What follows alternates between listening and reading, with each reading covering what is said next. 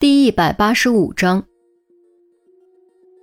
死者姓名黄英，性别女，出生日期一九八六年七月二日，年龄三十岁，籍贯河南郑州。以上信息均来自身份证和户口本。根据尸冷、尸僵、尸斑以及角膜改变初步判断，死亡时间是昨夜三点至四点之间。死亡原因。被锥状物从腹部直刺入腹主动脉，导致腹主动脉破裂，严重失血致死。下颚的刺伤并未穿透颅腔，口腔、鼻腔只有少量血泡，窒息前就已经停止呼吸，死前并未遭受到性侵犯。现场并没有符合凶器形状的物件，凶手杀人后肯定将凶器带走了。不过我实在想不出这种形状的凶器究竟是什么东西。赵文说完自己的尸检结果后，又说出了自己的疑惑：有没有可能是比较粗的笔？没有这么粗的笔吧？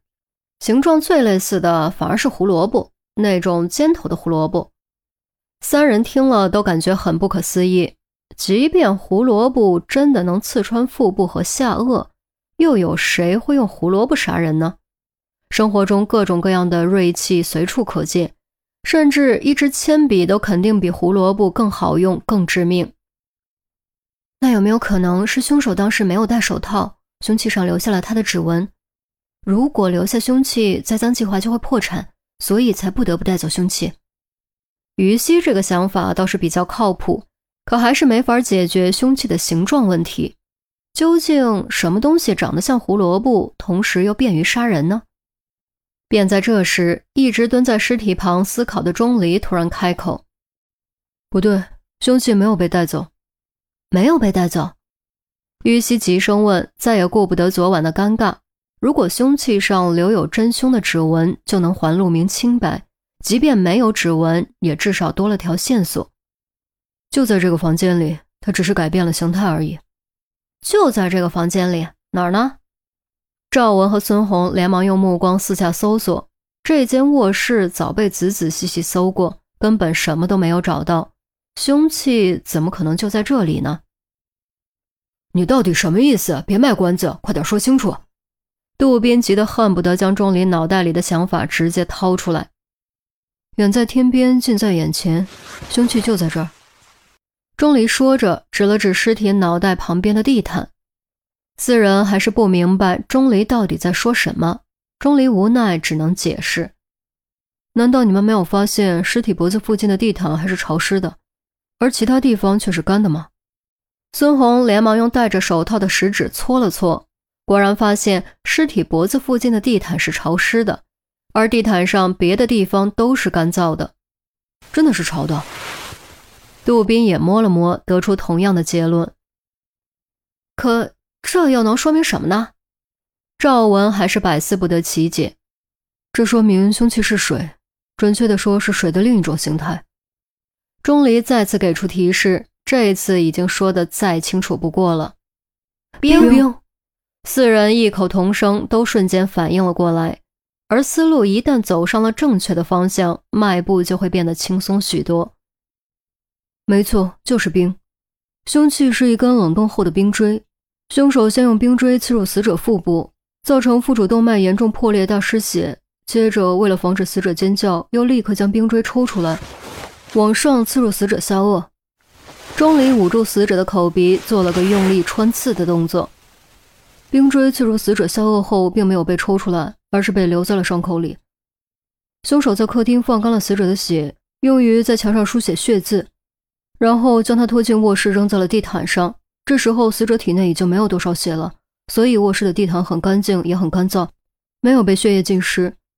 接下来就很清楚了，既然地毯没有被血液浸湿，这一块水渍是从哪儿来的呢？又为什么恰好在脖子和头部周围呢？唯一的解释就是，凶器是一根锋利的冰锥。整个凶案的发生过程都随着钟离的推理被完整还原，难怪凶器会莫名其妙消失。原来竟然是一根冰锥，难怪我验尸的时候觉得死者脸上冰冰的，而且口中有明显稀释过的血水。原来竟然是因为冰块融化。赵文说着，又摸了摸死者的脸。于西没有说话。虽然昨夜已经哭过，并决定彻底忘记，但此时此刻，钟离的镇定和敏锐，再次让他找到了安全线外的感觉。尤其在陆明离开、失去主心骨的情况下，这种感觉更加强烈。也许，这就是我喜欢上他的原因吧。于西心中忽然想明白了许多。相比帅气、力量、金钱、地位、幽默、体贴等这些大众喜欢的元素，他发觉自己更容易被神秘、惊险、睿智这些冷僻元素吸引。杜宾的特质显然属于前者，而钟离则完全属于后者，极端的后者，所以他才会无形中被钟离吸引。尤其每一次钟离观察推理的时候，这种吸引就会变得尤其强烈。可惜，神秘往往也意味着虚幻，虚幻如梦，梦总会醒。多亏有你，谢了。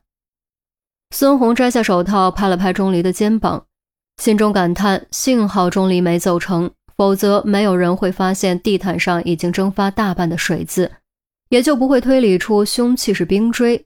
等陈红或者周丽君赶到，地毯也肯定已经干了。那时一切都晚了，谁料钟离却摇了摇头，眉宇间又浮现出凝重之色。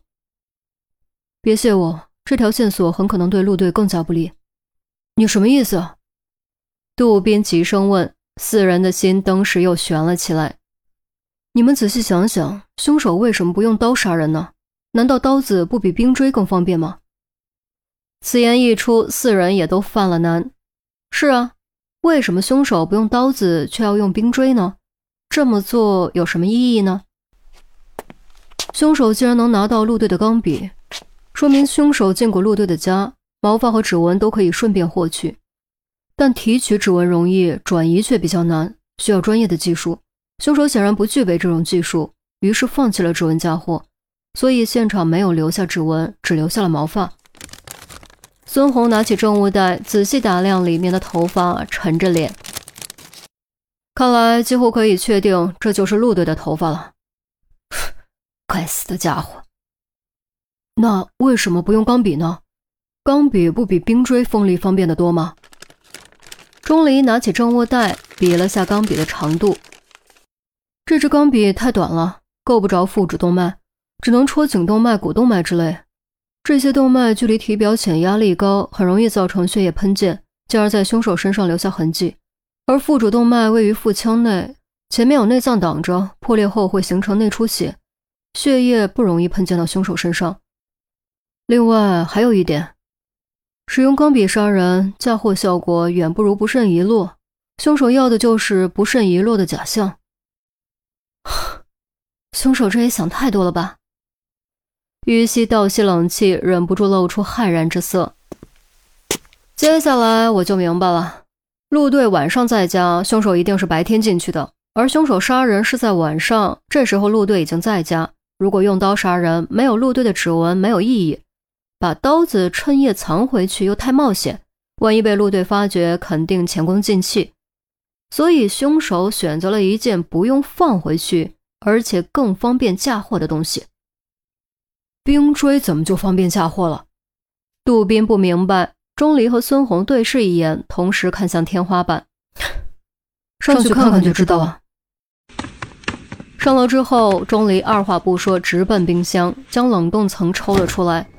看到冷冻盒里面的东西，四人心中都咯噔一下，脸色变得更加难看。冷冻盒里赫然摆着两根冰锥，还有个制作冰锥的模具。这绝不可能是陆明的。只可能是凶手放进去的。这一刻，杜宾终于明白了为什么冰锥更方便嫁祸。即便钟离没有推断出凶器是冰锥，在对陆明家的全面搜查过程中，也一定会发现冰锥，进而认定凶器。至此，一个精心编织的嫁祸之网完全显露。从字迹到钢笔、头发，再到冰锥。